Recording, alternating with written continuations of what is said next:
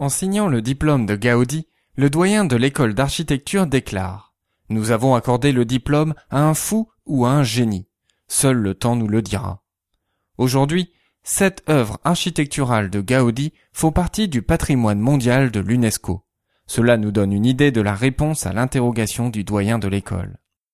Bonjour et bienvenue sur Batouba. Ensemble, redécouvrons les bases de la culture générale avec enthousiasme et simplicité. Je m'appelle Emmanuel et je suis là pour vous transmettre mon goût et mon plaisir d'apprendre.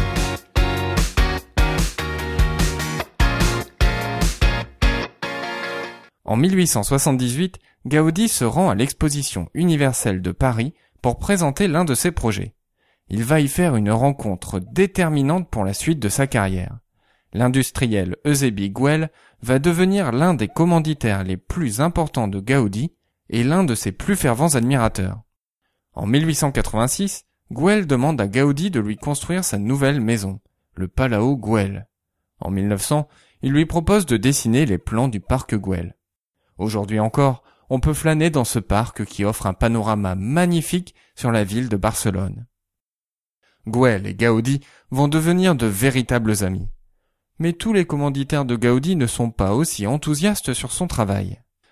Il faut dire que les ouvrages de Gaudi sont tout à fait originaux. Prenons l'exemple de la Casa Mila. On n'est pas loin de confondre ce bâtiment avec un véritable organisme vivant. Des piliers arrondis montent jusqu'au sixième étage et constituent l'ossature du bâtiment. La façade, tout en ondulation, est comme la chair de la demeure. Gaudi est très influencé par la nature. Enfant, il souffrait de rhumatisme qui réduisait sa mobilité, et plutôt que de passer son temps à jouer avec ses camarades, il observait la nature. Je cite. Tout est issu du grand livre de la nature. Cet arbre, proche de mon atelier, voici mon maître. Le travail si original de Gaudi n'est pas du goût de tout le monde. La Casamila gagne rapidement de nombreux surnoms moqueurs. Celui qui lui est resté est la Pedrera, qui signifie la carrière de pierre, dénonçant ainsi le tas de pierres que représente la bâtisse. Le plus problématique, c'est que la maison ne plaît pas aux commanditaires. Gaudi et la famille Mila vont entrer en conflit, allant même jusqu'au procès. Pour vous faire votre propre opinion sur la Casa Mila, vous pouvez en réaliser une visite virtuelle. Je vous ai indiqué le lien sur www.batouba.com 84. À partir de 1914, Gaudi va se consacrer entièrement à l'église de la Sagrada Familia, dont il a repris la tête des travaux depuis 1884. Il sait qu'il n'aura pas le temps de finir cet ouvrage de son vivant, mais il essaie néanmoins d'avancer le chantier au maximum.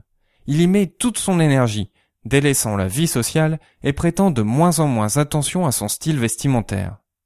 Le peu de répit qu'il s'accorde est une promenade quotidienne qui calme ses rhumatismes et le conduit à une église du quartier.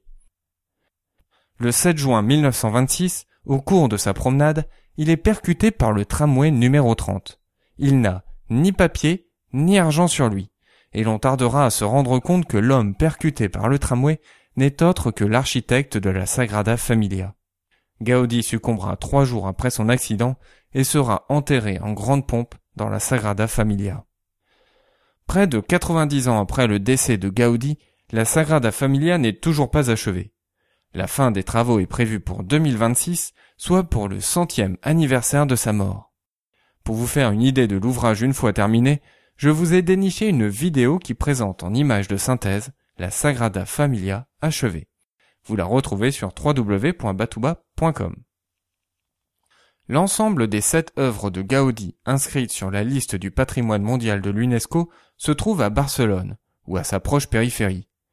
Mais saviez-vous que Gaudi avait aussi été approché par des investisseurs pour construire un gratte-ciel à New York? L'hôtel Attraction se serait élevé à plus de 360 mètres de haut. Mais finalement, ce projet ne vit jamais le jour. Je vous donne rendez-vous dimanche prochain pour un nouvel épisode de Batouba. D'ici là, restez enthousiastes, prenez soin de vous et de ceux qui vous entourent.